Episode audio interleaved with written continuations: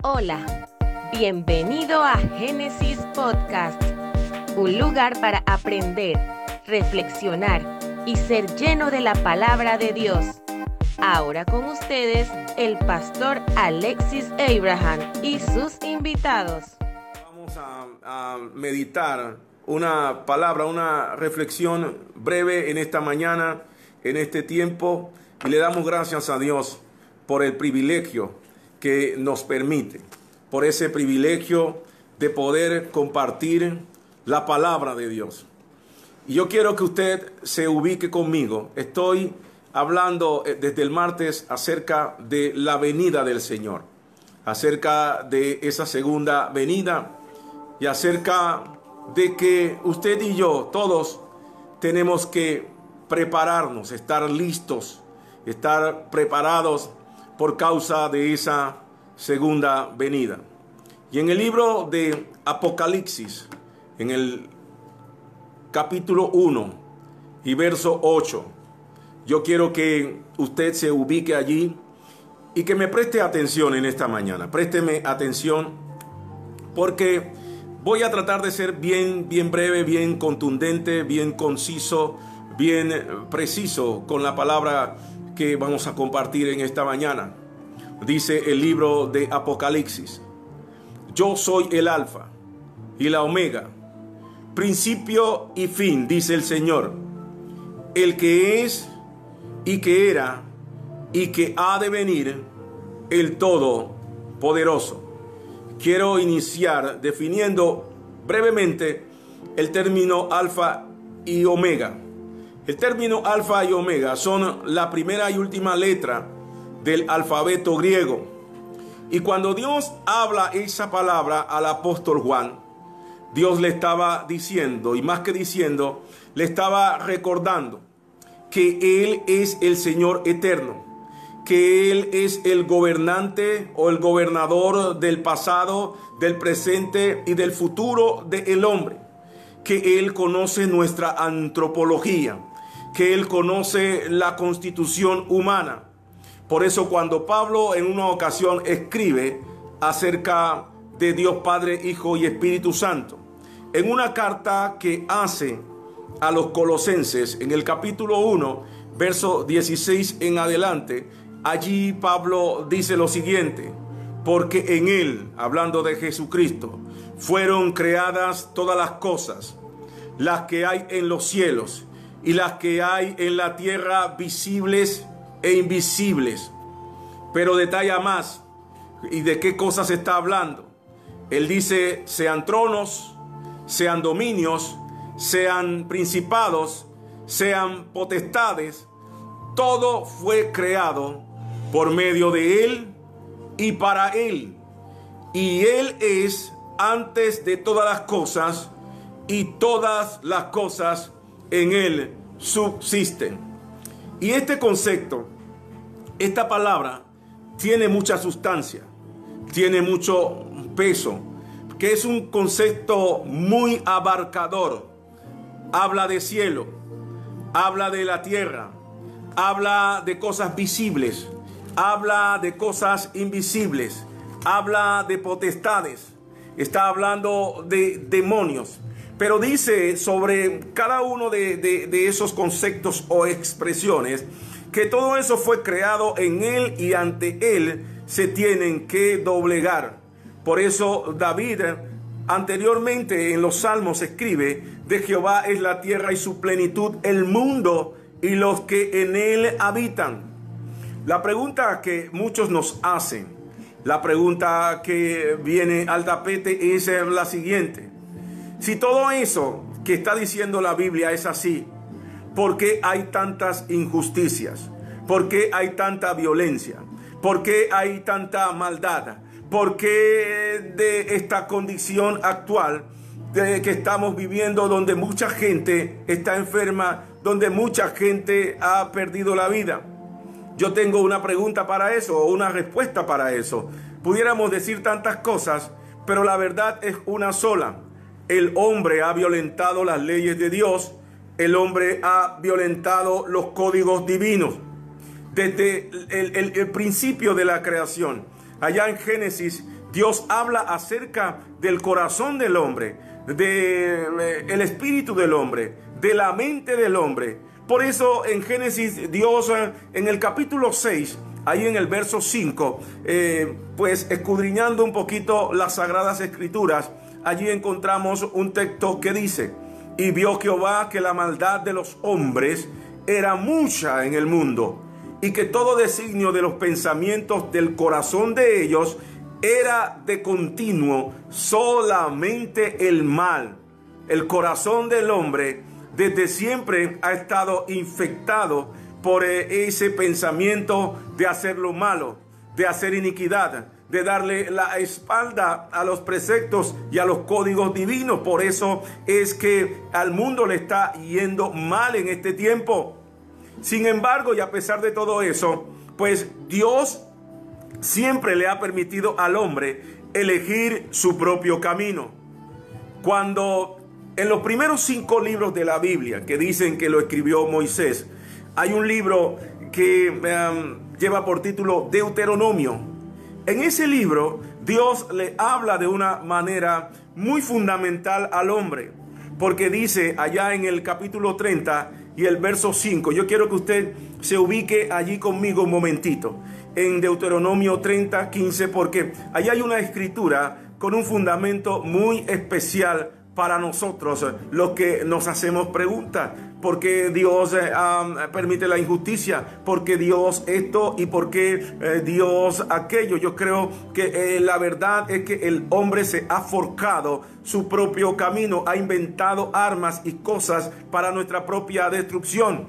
Y Dios le dice allí en Deuteronomio, mira yo he puesto delante de ti hoy la vida y el bien, la muerte y el mal, porque yo te mando hoy que ames a Jehová tu Dios, que andes en sus caminos y que guardes sus mandamientos, que guardes sus estatutos, que guardes sus decretos, para que vivas y seas multiplicado ¿Qué parte de guardar los estatutos? ¿Qué parte de guardar los decretos? ¿Qué parte de guardar los mandamientos? El hombre no ha entendido.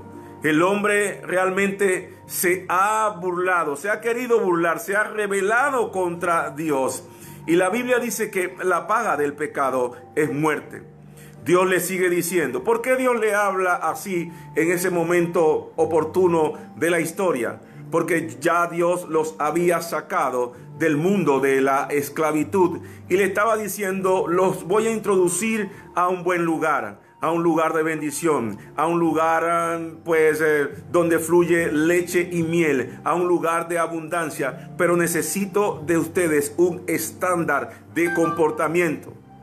Y entonces Dios les sigue diciendo, mas si tu corazón se apartare y no oyeres, y te dejares extraviar y te inclinares a dioses ajenos y les sirvieres, yo os protesto hoy que de cierto pereceréis, no prolongaréis vuestros días sobre la tierra donde vais, pasando el Jordán, para entrar en posesión de ellas. Y esta última parte es bien determinante y es fundamental para que usted entienda los tiempos y pudiéramos decir en, cierta forma los principios y el corazón de Dios. Porque ahí donde muchos dicen que Dios le dio libre albedrío al, al hombre, pero es que Dios le dio a escoger y además de que le dio a escoger, Dios le recomienda al hombre lo que tiene que hacer. Porque dice, a los cielos y a la tierra llamo por testigos hoy contra vosotros que os he puesto delante la vida y la muerte, la bendición y la maldición. Dios le dice al hombre cómo acceder a la vida y cómo puede pues desviarse, si se desvía, cómo puede llegar a morir. Dios le dice al hombre cómo acceder a la bendición y a la maldición y el hombre es tan cocoduro que en vez de acceder o escoger el camino de la bendición, ha escogido durante todo el tiempo el camino de la maldición. Y Dios le dice, escoge pues la vida para que vivas tú y tu descendencia. Y esto es impactante porque a veces uno se pregunta si este camino va a ser bueno, si aquí voy a ser fructífero, si me va a ir bien, pero Dios inclusive le dice, este es el camino que debes escoger y el hombre nunca ha hecho caso. El hombre no ha querido elegir vivir bien, se ha divorciado de los principios divinos. Por eso Pablo le escribe a Timoteo una carta y le dice, mira, esto es lo que va a pasar con los hombres, mas los malos hombres y los engañadores irán de mal en peor, engañando y siendo engañados. Y cada día, yo decía el martes, que esto se va poniendo peor por causa del carácter de los hombres de este tiempo y desde siempre yo puedo decir. Iniciamos hablando en la porción de el alfa y el omega y alfa es el principio pero omega es la última letra del alfabeto o del abecedario griego. Eso quiere decir el final de algo. ¿Qué tiempo estamos viviendo? El tiempo omega, el tiempo del final de los siglos, el tiempo del final de todas las cosas que ha dicho Dios desde mucho tiempo atrás. Jamás usted y yo habíamos pensado entrar en este tiempo. Lo veíamos como algo lejano lo veíamos como algo para nuestras próximas o futuras generaciones. Lo veíamos como algo histórico. Déjenme ubicarlo y repasemos un poquito lo que dije en, la enseñanza anterior. Mateo 24, 7, hablando de estos tiempos. No nos podemos divorciar de lo que está pasando. No sé eh, cuánta gente está hablando de eh, ir al otro nivel, de estas cosas, pero yo creo que este es el tiempo oportuno para hablar de esa segunda venida, para hablar de la realidad del Evangelio del Señor y del término metanoia, que significa un cambio de dirección. Mateo 24, 7 y el verso 11 y 14 dicen, porque se levantará nación contra nación y reino contra reino, y habrá pestes y hambres y terremotos en diferentes lugares. Ya eso lo hemos experimentado y de hecho lo estamos viviendo. Y muchos falsos profetas se levantarán y engañarán a muchos. Y por haberse multiplicado la maldad, el amor de muchos se enfriará. Mas el que persevere hasta el fin, este será salvo. Y el 14 dice, Ahí está la clave. Y será predicado este evangelio del reino en todo el mundo para testimonio a todas las naciones y entonces vendrá el fin. Yo no sé si usted se ha percatado que este es el tiempo, en este momento, donde se ha multiplicado la tecnología y todo mundo en cualquier parte del universo tiene un aparato de comunicación, tiene un teléfono y hoy a través de esta situación el Evangelio se está predicando en muchas partes, de muchas maneras y todos los creyentes, una gran parte de los creyentes están compartiendo las buenas nuevas nación contra nación, pestes, hambre, hemos estado transitando ese escenario y aún lo transitamos desde hace mucho tiempo y hoy más que nunca estamos eh, convencidos, eh, digo que algunos, porque otros no, porque muchos han tomado esto de una manera liviana, pero habla también de falsos cristos, de falsos maestros, de falsos eh, eh, profetas. Habla de eso. Y quiero decirle algo en esta mañana. No todo el que hace señales viene de Dios. Hay que examinar las profecías. Eh, pensé hablar de esto la semana pasada, pero creo que entre tantas cosas que hacemos y tanto que hay que decir, pues a veces se nos olvidan ciertas cosas. No todo el que hace señales viene de Dios. Hay que examinar las profecías, dice la Biblia. Primera de Tesalonicenses, Pablo escribe en el capítulo 5, verso 19, para que usted lo anote. No apaguéis al Espíritu, no menospreciéis las profecías. No hay que menospreciarlas, pero dice examinarlo todo y de eso retener lo bueno. No todo lo que estamos viendo y oyendo viene del cielo, viene de Dios. Santiago dice 1.17, toda buena dádiva, todo don perfecto, desciende de lo alto, del Padre de las Luces, en el cual no hay mudanza ni sombra de variación.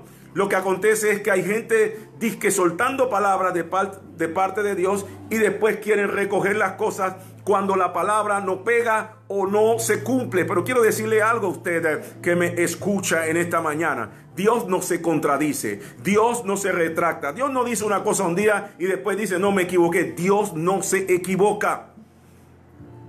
Yo no sé, pero me, me mandaron unos videos de una niña que dice ella que tuvo un encuentro con Dios manipulada por un bandido, yo no sé, por un demonio cuando usted habla algo que Dios no le, ha dicho y se atreve a publicarlo, usted tiene un espíritu de hechicero. Y ese espíritu está transitando por ahí, pero de eso hemos sido advertidos. Y el martes pasado nadie podía salir o antepasado, porque el que salía iba a venir un polvo y lo iba a fulminar y la gente llamándome para preguntarme esas tonterías. Otro hombre con un celular que el que miraba el celular automáticamente y decía y clamaba la sangre de Jesús, pues eso iba a exterminar la peste. Otro hombre que dice que Dios le dijo que tomaran agua de manzanilla y con eso pues eh, eso iba a quitar la peste. Sin embargo, la Biblia nos demanda, nos, eh, nos anima, nos exhorta a consultar siempre las sagradas escrituras. Primera de Juan 4.1 dice, amados, no creáis todo espíritu, sino probad los espíritus si son de Dios, porque muchos falsos profetas han salido por el mundo. Y estamos viviendo ese tiempo. Estamos en ese momento donde hay falsos profetas, donde hay falsos hombres de Dios, donde hay gente eh, confundiendo. Esto lo que produce es confusión y el pueblo de Dios necesita tener entendimiento. El diablo también hace señales. Yo quiero que usted sepa eso. ¿Dónde está eso, pastor? Si usted va conmigo un momentito al libro de Éxodo, en el capítulo 7 y el verso 10 al 12, usted se va a enterar de algo. Nos dice la Biblia. Vinieron pues Moisés y Aarón a Faraón e hicieron como Jehová lo había mandado. Y echó Aarón su vara delante de Faraón y de sus siervos. Y se hizo culebra. Eso es una señal eso es un milagro de un hombre de Dios. Pero también dice que entonces llamó Faraón a sabios y a hechiceros e hicieron también lo mismo los hechiceros, hicieron una señal eh, de Egipto con sus encantamientos, pues echó cada uno su vara, las cuales se volvieron culebras. Eh, quiere decir que el diablo también hace señales. Pero ¿cuál es la diferencia? entre la señal eh, de Dios y la señal del maligno. Dice que más la vara de Aarón devoró las varas de ellos. Hay una diferencia entre el poder de Dios y el poder de los hechiceros. Dice la Biblia, eh, Juan escribiendo, hijitos, vosotros sois de Dios y los habéis vencido porque mayor es el Dios que está con vosotros que el Dios que está en el mundo. Jesús dijo, mirad que nadie os engañe. Y cuando dice eso, pues más adelante escribe en Mateo 24, ahí hay una palabra, porque se levantarán falsos cristos, falsos profetas, harán grandes señales y prodigios, las van a hacer, pero no son verdaderos, de tal manera que van a engañar, si fuera posible, aún a los escogidos. Mucho creyente engañado en este tiempo. Mucha gente seducida por ese eh, tipo de ministerio fraudulento. Y yo quiero que usted en esta mañana, usted necesita tener discernimiento. Usted necesita pues eh, abrir los ojos. Usted necesita eh, conocer lo que Dios ya ha dicho y cuál es la dirección de Dios. La pregunta es, ¿cómo no ser confundido, pastor? Pues ya lo dije.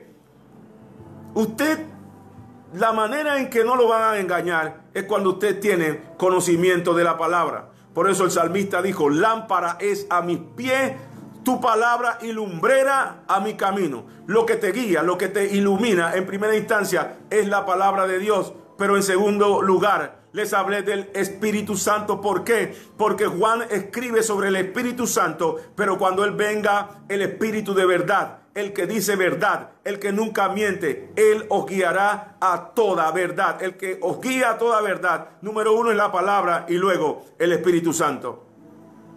La palabra sigue diciendo, por haberse multiplicado la maldad, Yo no quiero divorciarme de esto. No puedo divorciarme de nuestra realidad. Panamá, Colón, nuestra nación. Yo no puedo divorciarme de esto. Si lo hago en vano, estoy predicando. Yo recuerdo cuando Juan el Bautista fue a pregonar la palabra de Dios y en un momento de la historia, Herodes estaba pecando con su cuñada y entonces eh, Juan el Bautista le dice, no es lícito que estés con la mujer de tu hermano. ¿Cómo es posible que nuestro máximo dirigente, con todo el respeto que se merece, salga tres veces en los medios a burlarse de un pueblo que está en angustia? a decirle a la gente que le va a dar los mismos 80 dólares. Yo no sé si por mes o por quincena. Yo creo que eso no alcanza ni para tres días con una familia, como eh, es el estatus de nuestra familia para ese tiempo. 80 dólares no pueden solucionar eh, nada cuando la canasta básica en Panamá está por encima de los 300 dólares. Lo dije el martes y quiero decirlo otra vez porque es una información importante para aquel que no se conectó y no sabía. El Banco Mundial pues eh, señaló terminando este año 2019, hablando de los dos países más productivos con mayor crecimiento en Latinoamérica, sabe que el número uno fue Santo Domingo, precisamente por pues ese repunte que han tenido en, su economía a través del sistema de turismo con un crecimiento de 5.7, pero el segundo fue Panamá con un crecimiento de 5.6.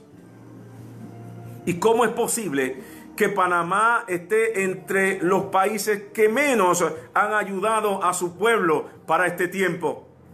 Y aparte de eso, aparte de los 80 dólares, ¿cómo el pueblo va a pagar la luz?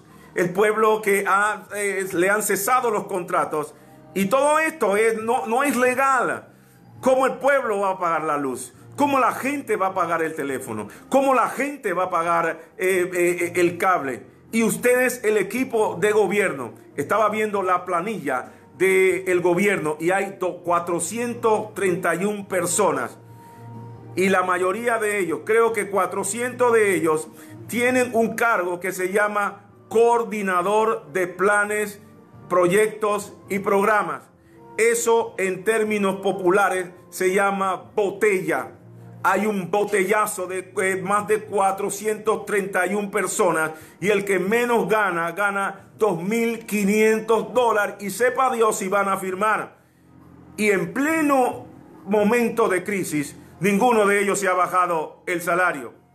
Y están hablando para este tiempo de levantar la cuarentena cuando las estadísticas siguen subiendo. Y yo no quiero entrar en los escándalos de corrupción que se han destapado. En plena pandemia, contratos millonarios para hacer publicidad firmados por el vicepresidente, donde estaba también involucrado el yerno de el supuesto comentarista que pelea por los derechos del pueblo, Juan Carlos Tapia, que para mí no es más que otro farsante que está también pues pelechando de muchas entradas y de muchas cosas que ha hecho el gobierno y ahora aparece eh, diciendo públicamente a su yerno, después que se destapó el tamal, renuncie cuando puede, lo pudo haber hecho por un teléfono. Estamos en la era profética de Pablo, de lo que Pablo dijo a Timoteo. ¿Sabe lo que Pablo escribe a Timoteo? En segunda de Timoteo, el capítulo 3 y el verso 2. Porque habrá hombres amadores de sí mismos, avaros, vanagloriosos, soberbios, blasfemos, desobedientes a los padres, ingratos, impíos, sin afecto natural, implacables, calumniadores, intemperantes, crueles aborrecedores de lo bueno, traidores, impetuosos, infatuados, amadores de los deleites más que de Dios, que tendrán apariencia de piedad, pero negarán la eficacia de ella, de ella. A estos evita. ¿Y por qué está hablando esto, pastor? Mire, yo no puedo estar aquí y compartir las buenas nuevas. Yo creo que la iglesia, además de compartir a quien nos salva, nos, nos restaura y viene otra vez, tiene que ser pues un agente que denuncie las injusticias, que tenga una voz, tiene que haber una voz, eh, ya que todas están calladas, la iglesia se tiene que convertir en una voz para el pueblo, pero en una voz de Dios, en una voz que pregone la palabra de Dios, pero que es una voz que denuncie lo malo que se está haciendo. Lo que están haciendo en Panamá se llama crueldad. Lo que están haciendo en Panamá se llama maldad. Ojalá y alguno de ellos me escuchen. Paren la crueldad con el pueblo. Paren la maldad con el pueblo. Paren la impiedad con el pueblo. Yo no me he salido del orden. Si alguien piensa que me estoy saliendo del orden. Segunda de Timoteo. Pablo dice lo siguiente aquellos eh, que iban a predicar en estos tiempos. Él dijo, te encarezco delante de Dios y del Señor Jesucristo, que juzgará a los vivos y a los muertos en su manifestación y en su reino, que prediques la palabra, que instes a tiempo y fuera de tiempo. Y dice, redarguye, reprende, exhorta con paciencia y con doctrina y yo creo que con toda autoridad los hombres de Dios tenemos pues la capacidad, tenemos la autoridad de parte de Dios para reprender y para poder señalar aquello que no está bien. Quiero decir otra cosa. Gálatas 6:7 a los gobernantes de este tiempo dice la Biblia que Dios no puede ser burlado porque todo lo que el hombre sembrare, eso también va a cosechar. Y hay una palabra en el libro de Proverbios, libro de Proverbios 21:13 dice, el que cierra su oído al clamor del pobre, también él clamará y no será oído por Dios. Lo que ustedes están haciendo, eso es lo que van a cosechar. La venida de Cristo está cerca. ¿Quién iba a pensar que nosotros estaríamos viviendo en el tiempo de la peste? Yo no sé si usted recuerda el cuento de El Lobo. Había un cuento donde un muchacho en el pueblo se iba al monte y decía, viene el lobo y la gente se preparaba y era, no era cierto. Pero que un día realmente llegó el lobo y cuando él vino y lo dijo, pues eh, la gente estaba desprevenida. Se parece un poquito a lo que manifiesta la palabra porque la Biblia dice que Dios ha de venir como ladrón en la noche y que todas estas cosas han de pasar y muchos no nos preparamos, muchos no hemos creído. Apocalipsis 22, 7 y 10 y 11 dice, he aquí vengo pronto. Bienaventurado el que guarda las palabras de la profecía de este libro. Y me dijo, no es la palabra de la profecía de este libro, porque el tiempo está cerca, hoy más que nunca. Usted y yo y los que somos creyentes por todo lo que estamos viendo y viviendo, entendemos que el tiempo está aquí. Y sigue diciendo entonces la palabra, el que es injusto, sea injusto todavía. Y el que es inmundo, sea inmundo todavía. Y el que es justo, practique la justicia todavía. Y el que es santo, santifíquese todavía. Sabe, yo creo firmemente que Dios ha permitido esta prueba en el mundo para que muchos crean y se vuelvan a Él, para que muchos se vuelvan a Dios. Muchos estábamos cómodos con lo que teníamos y cómo estábamos caminando, cómo estábamos andando, cómo estaba, todo estaba nice, estábamos cómodos, teníamos buena casa, buena comida, buena salud, buen salario, eh, buenas iglesias, buenos templos, teníamos de todo. Contentos con una iglesia llena y la gente afuera muriéndose sin Dios y sin salvación. Pero el Señor dijo hasta aquí, yo creo que Dios dijo hasta aquí, cerró los trabajos, clausuró las escuelas, clausuró los, negocios y también clausuró los templos. ¿Y qué excusa usted tiene ahora para no servir a Dios? ¿A cuántos Dios no los bendijo y luego le dieron la espalda al Señor y comenzaron a hablar barbaridades de Dios, del pastor, de las iglesias, de los servicios y de las cosas que estábamos haciendo en favor de la obra del Señor.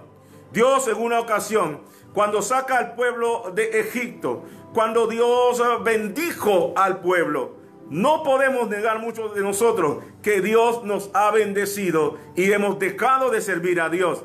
Pues Dios le dijo lo siguiente en una oportunidad al pueblo. Cuídate en el libro de Deuteronomio, en el capítulo 8.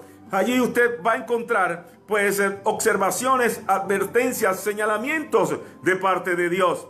Él dijo, cuídate de no olvidarte de Jehová tu Dios para cumplir sus mandamientos, sus decretos, sus estatutos que yo te ordeno hoy.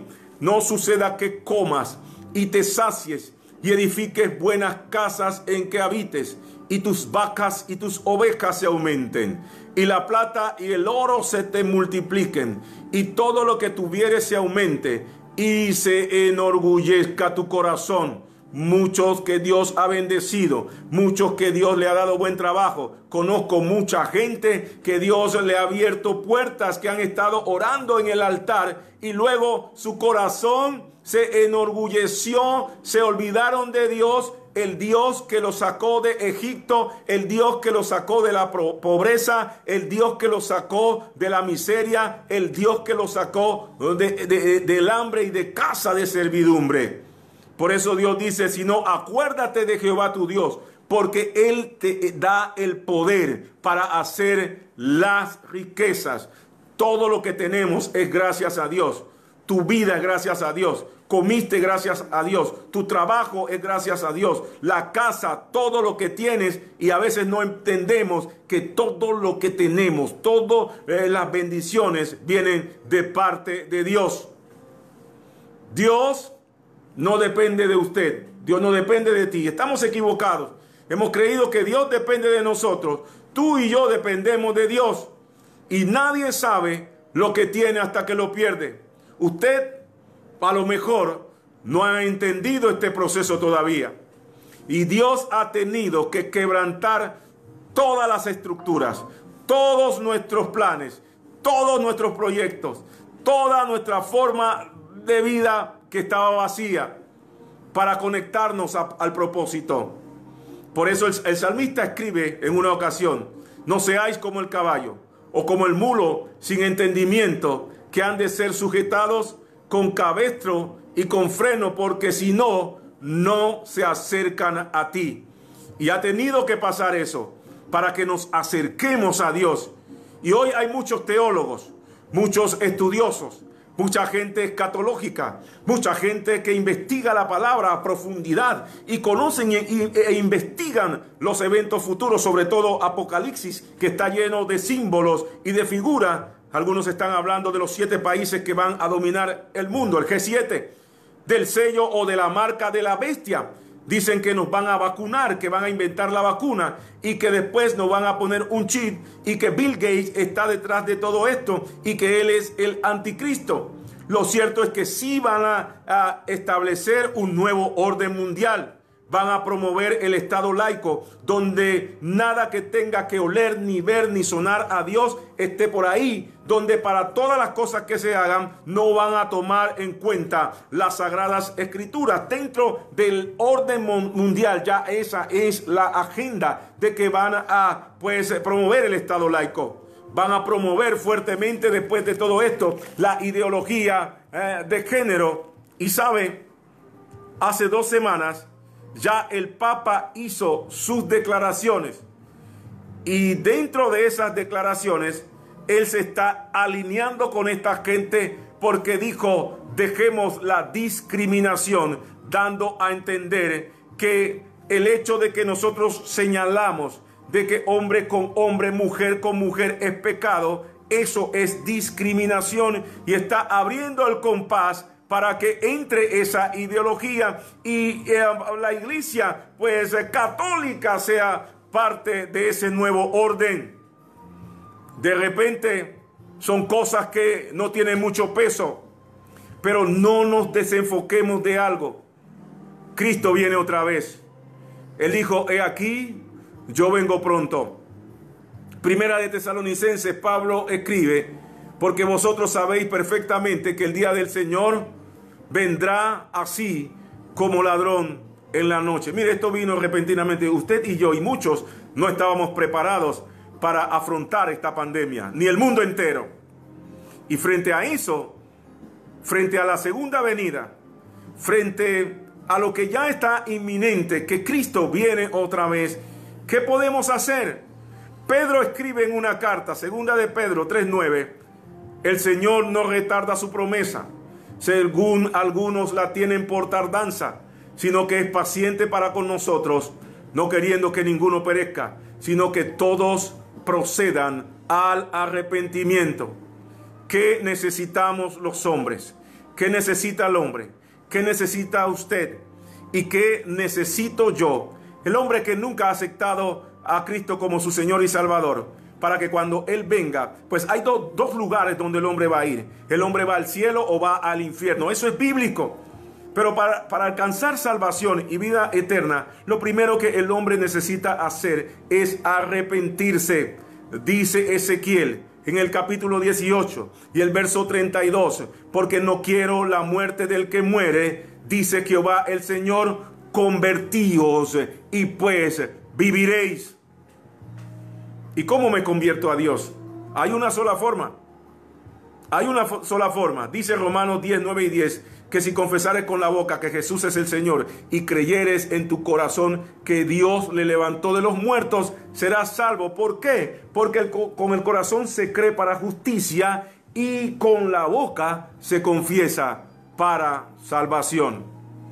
Y yo voy a hacer un llamado hoy, o estoy haciendo un llamado a todo aquel que no ha aceptado a Cristo como su Señor y Salvador, pues hoy es el día.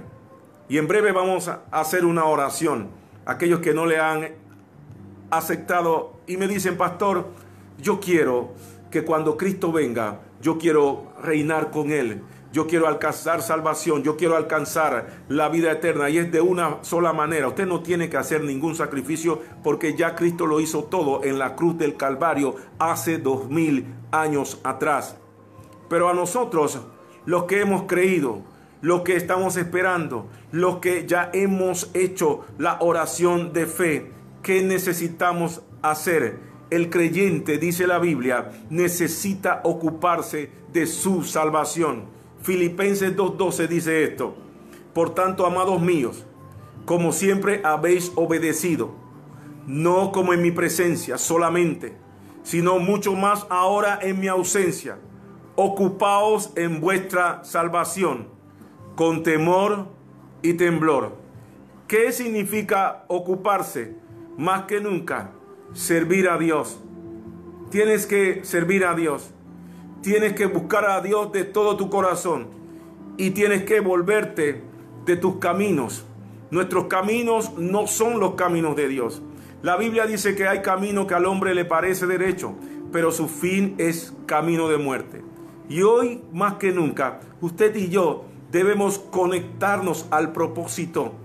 Dios te tocó, Dios te levantó, Dios te restauró, Dios te hizo libre, Dios te dio salvación y vida eterna, no porque usted y yo lo merecíamos, sino por pura gracia. Por gracia sois salvos. Entonces, ¿qué te toca? Da de gracia lo que recibiste de gracia. Este es un tiempo bien crucial para la humanidad y es un tiempo para que usted se conecte con Dios para que usted se vuelva de sus manos caminos, para que usted se alinee al propósito eterno por el cual Dios te trajo a, este mundo desde el vientre de tu madre. Y es tiempo para que, si usted se había apartado, que usted le pida perdón a Dios. Por eso es eh, una manera de que nosotros entendamos eh, esta palabra, de ocuparnos eh, de nuestra salvación con temor y temblor también tiene que ver con lo que escribe Hebreos en el capítulo 12, cuando dice, por lo cual levantad las manos caídas y las rodillas paralizadas. Hay gente que había dejado de adorar a Dios, de clamar a Dios, de orar a Dios, de eso está hablando. Levántate y dice, y haced sendas derechas para vuestros pies para que lo cojo. Hay gente que estaba con un pie aquí y un pie allá. Por está diciendo, para que lo cojo no se salga del camino, enderezate, sino que sea sanado. Seguir la paz con todos. Y lo más importante y puntual en este tiempo para usted que es creyente, y la santidad, sin la cual nadie verá al Señor. Yo quiero orar en esta mañana. Quiero orar por todos aquellos que me dicen, pastor, yo he escuchado la palabra y estoy consciente, la palabra me ha hablado, la palabra me ha bendecido, la palabra pues eh, me ha tocado. Y en esta hora yo quiero orar con usted. Si usted me dice, yo quiero aceptar a Cristo como mi Señor y Salvador, hay una sola forma de hacerlo. Y ya lo dije, pero yo quiero guiarte en una oración. Y que usted en esta hora ore conmigo, Señor Jesús, en esta mañana. Te pido perdón por todo mi pecado. Te pido perdón por toda obra de maldad. Y en esta hora yo te recibo, yo te acepto como mi Señor y como mi Salvador. Padre, te pido que escribas mi nombre en el libro de la vida. Padre, gracias en el nombre de Jesús. Amén. Yo quiero que todo mundo, allá donde está, en su casa, todos los que están en esta plataforma, cierre sus ojos conmigo y comience a bendecir a todos aquellos que han aceptado a Cristo como Señor y Salvador.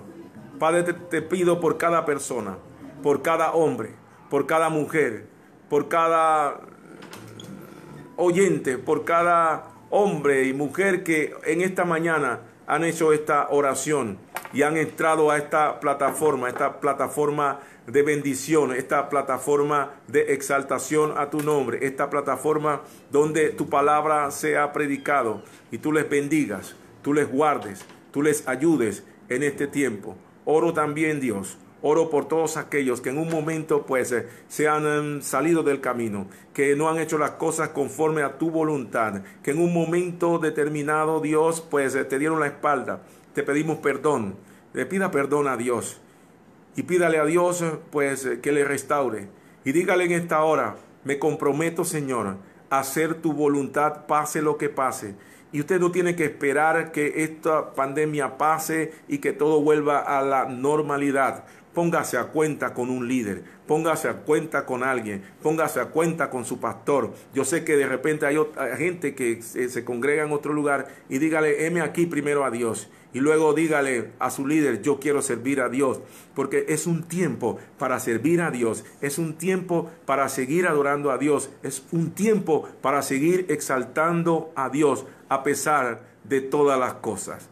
Padre, gracias Dele gracias a Dios. Dile gracias por tu palabra. Gracias por tu amor. Gracias por tu misericordia. Bendito eres Dios. Qué bueno es el Señor. Gracias por escucharnos. Nos encantaría que pudieras compartir este podcast con tus amigos y conocidos. Puedes suscribirte, calificar y dejarnos un comentario en cualquier plataforma que utilices para escucharnos.